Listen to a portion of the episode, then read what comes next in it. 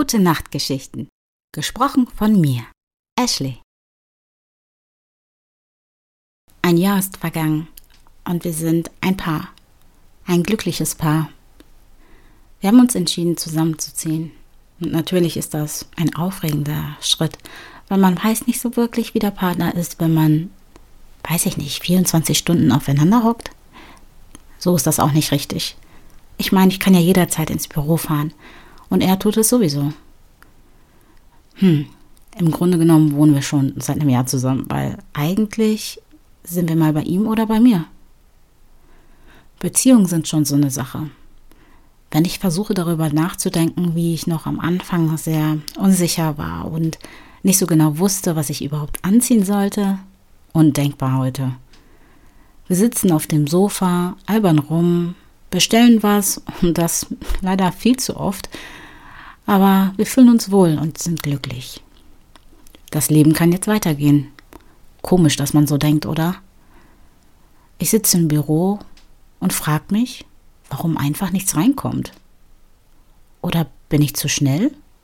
Oh mein Gott, sollte ich mir Gedanken über die Qualität meiner Arbeit machen? Nein, ich habe alles erledigt, ich habe einfach Zeit.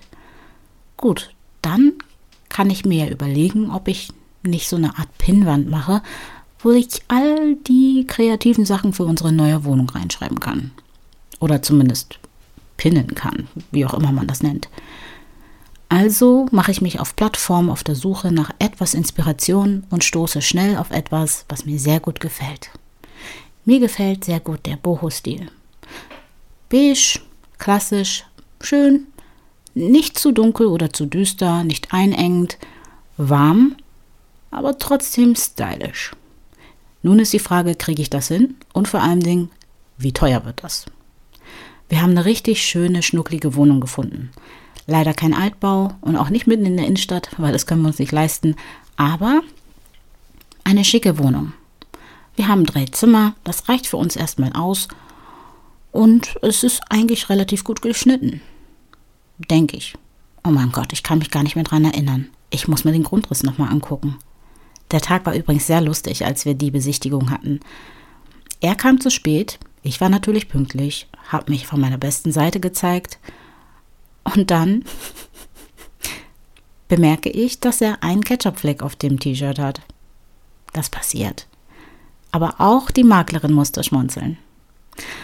Zerzaust und etwas hektisch kam er dann an, entschuldigte sich und wir haben uns die Wohnung angeschaut. Es war irgendwie nur ein Blick. Wir haben uns angeguckt und dachten, das ist die Wohnung. Aber er tut gerne auf cool. Und in dem Moment sagte er nur, aha, okay, das müssen wir uns noch überlegen. Und ich dachte so, ähm, nein, Alarm, hallo, nein, nein, ich will die sofort, bitte. Aber vielleicht ist doch meine Persönlichkeit. Ich habe der Maklerin direkt zu verstehen gegeben, das ist sie. Und wenn wir eine Möglichkeit haben, dann bitte lassen Sie uns als erstes ran. naja, die Maklerin war zuversichtlich und meinte, dass sie noch ein paar Besichtigungen hat. Aber als sie sich dann am nächsten Tag bei mir meldete und sagte, dass wir die Bewohnung gern haben können, war ich natürlich absolut happy. Ich frage mich, ob ich das hätte tun sollen. Also, ich weiß nicht, ob du es erahnen kannst, aber ich habe direkt Ja gesagt. Ich habe gesagt, wir nehmen sie und wir kommen gern zum Unterschreiben vorbei. Und dann habe ich ganz, ganz vorsichtig meinem Partner gesagt, dass wir die Wohnung haben können und was er denkt. Und natürlich hat er direkt Ja gesagt. Da war ich natürlich erleichtert und habe dann zugegeben, dass ich direkt zugesagt habe. Aber das kennt er ja schon von mir. Jedenfalls waren wir uns da beide sehr einig. Und das ist schön. Harmonie ist schon was Tolles. Es soll aber nicht bedeuten, dass es auch nicht mal inharmonisch, ist das überhaupt ein Wort, nicht harmonisch läuft. Es gibt Tage, da könnte ich ihn an die Gurgel gehen. Gerade dann, wenn er die Socken liegen lässt, die Shorts oder wenn ich mich ständig um den Abwasch, das Spülen, obwohl wir eine Spülmaschine haben, weil es gibt Dinge, die darf man nicht einfach mit der, mit, der Spülmaschine abspülen. Oder das Staubsaugen ging.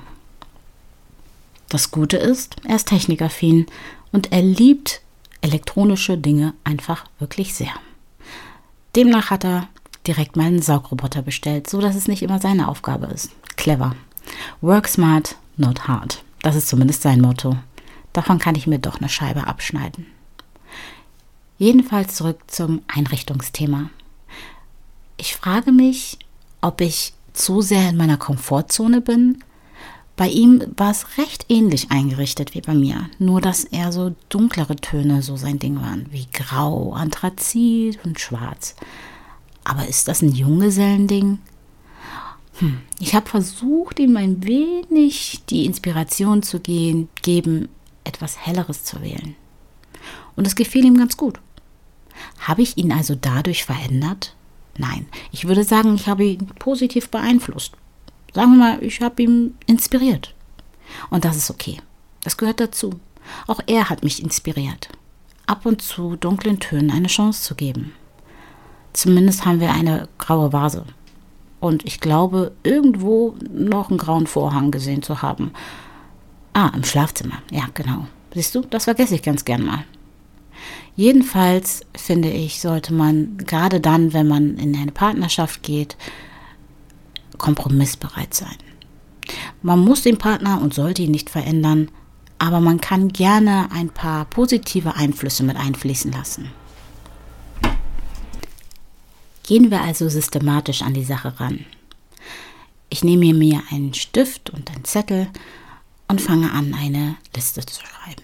Dinge, die wir brauchen und das Budget, das wir haben und ob wir die Sachen nicht vielleicht sogar schon besitzen. Das werden meine Spalten. Und schon lege ich los mit den Zeilen.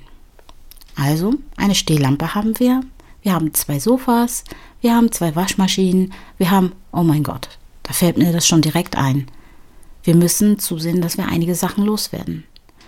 Aber das sollte kein Problem sein. Entweder man überlässt es dem Nachmieter oder man verkauft es auf einer Plattform. So haben wir wieder etwas mehr für unser Budget, das wir dann für die anderen Dinge ausgeben können, die vielleicht defekt sind oder Dinge, die repariert werden müssen, was ja dasselbe ist wie defekt sind, ähm, und ja, Dinge, die noch besorgt werden müssen, weil wir sie vielleicht noch gar nicht besitzen. Nun gut, wir haben also vieles doppelt, aber einiges fehlt auch, wie zum Beispiel einheitliche Rollos oder Vorhänge, da wir ja jetzt ein Zimmer mehr haben, als wir es jetzt haben. Oder ein passender Teppich.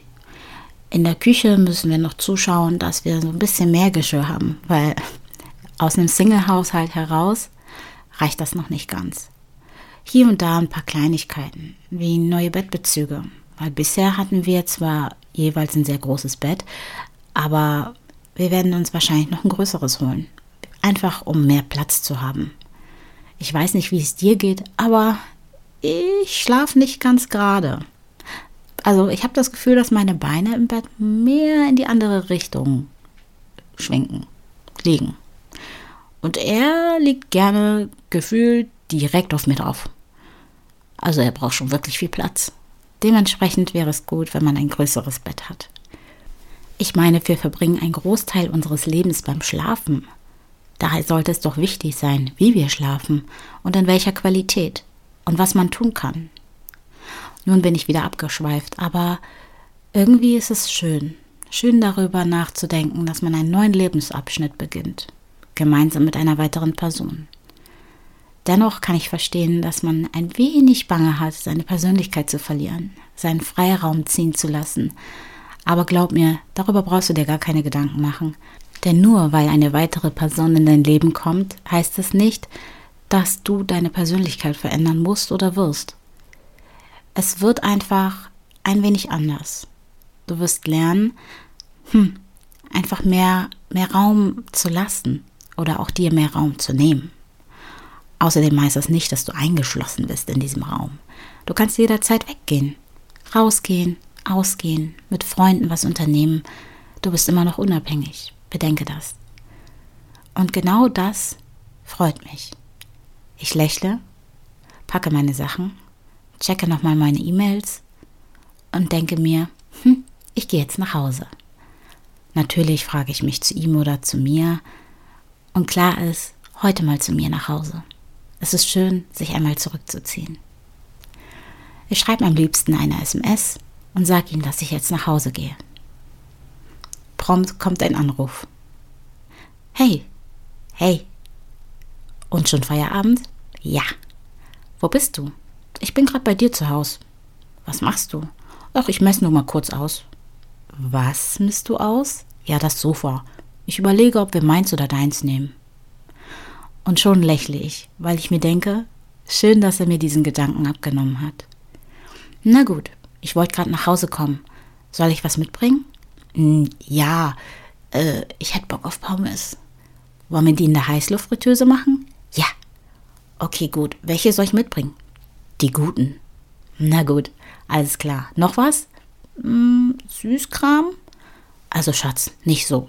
Ich werde immer dicker. Komm, übertreib nicht. Ich liebe dich so, wie du bist. Na gut, was denn genau? Schreibe ich dir per SMS. Und ich habe noch eine kleine Überraschung für dich. Wir legen auf. Ich freue mich einfach riesig. Ich erledige schnell den Einkauf, komme nach Hause und siehe da ein riesengroßer Strauß Blumen. Und er sagt, einfach nur, weil es so schön mit dir ist. Wie in einem Traum. Und schon stolper ich über seine Socken. Kurzer Moment der Freude und ich sage ihm, Schatz, warum überall diese Socken? Er schmunzelt, entschuldigt sich, hebt die Socke auf und sagt, daran arbeite ich noch. Gute Nacht und bis bald.